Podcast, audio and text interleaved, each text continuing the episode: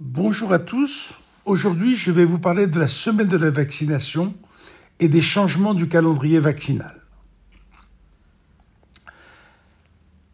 Depuis une bonne dizaine d'années, s'est installée dans le monde et en particulier en Europe une manifestation appelée Semaine de la vaccination pour souligner l'importance de cette méthode de prévention pour la santé et la promouvoir.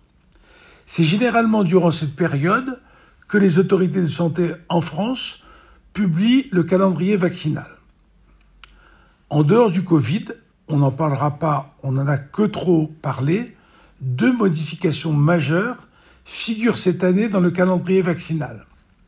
La première est la recommandation de vacciner toutes les femmes enceintes contre la coqueluche. Pourquoi?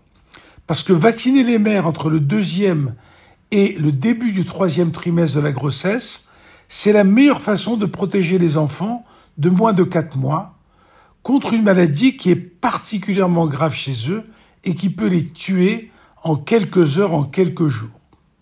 Pratiquement tous les pays développés, y compris Israël, nous avaient précédés dans cette recommandation avec un succès évident. La deuxième modification est l'introduction d'un vaccin contre le méningocoque du groupe B chez les nourrissons.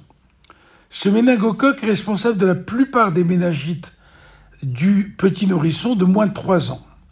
Depuis 5 ans, les Anglais, puis les Italiens, puis les Portugais nous avaient montré que ce vaccin marchait bien et protégeait à plus de 80% les nourrissons.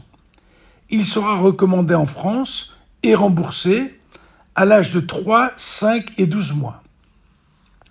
Le calendrier vaccinal français, qui était très en retard par rapport aux autres pays occidentaux, est en train de réparer ce retard et c'est tant mieux.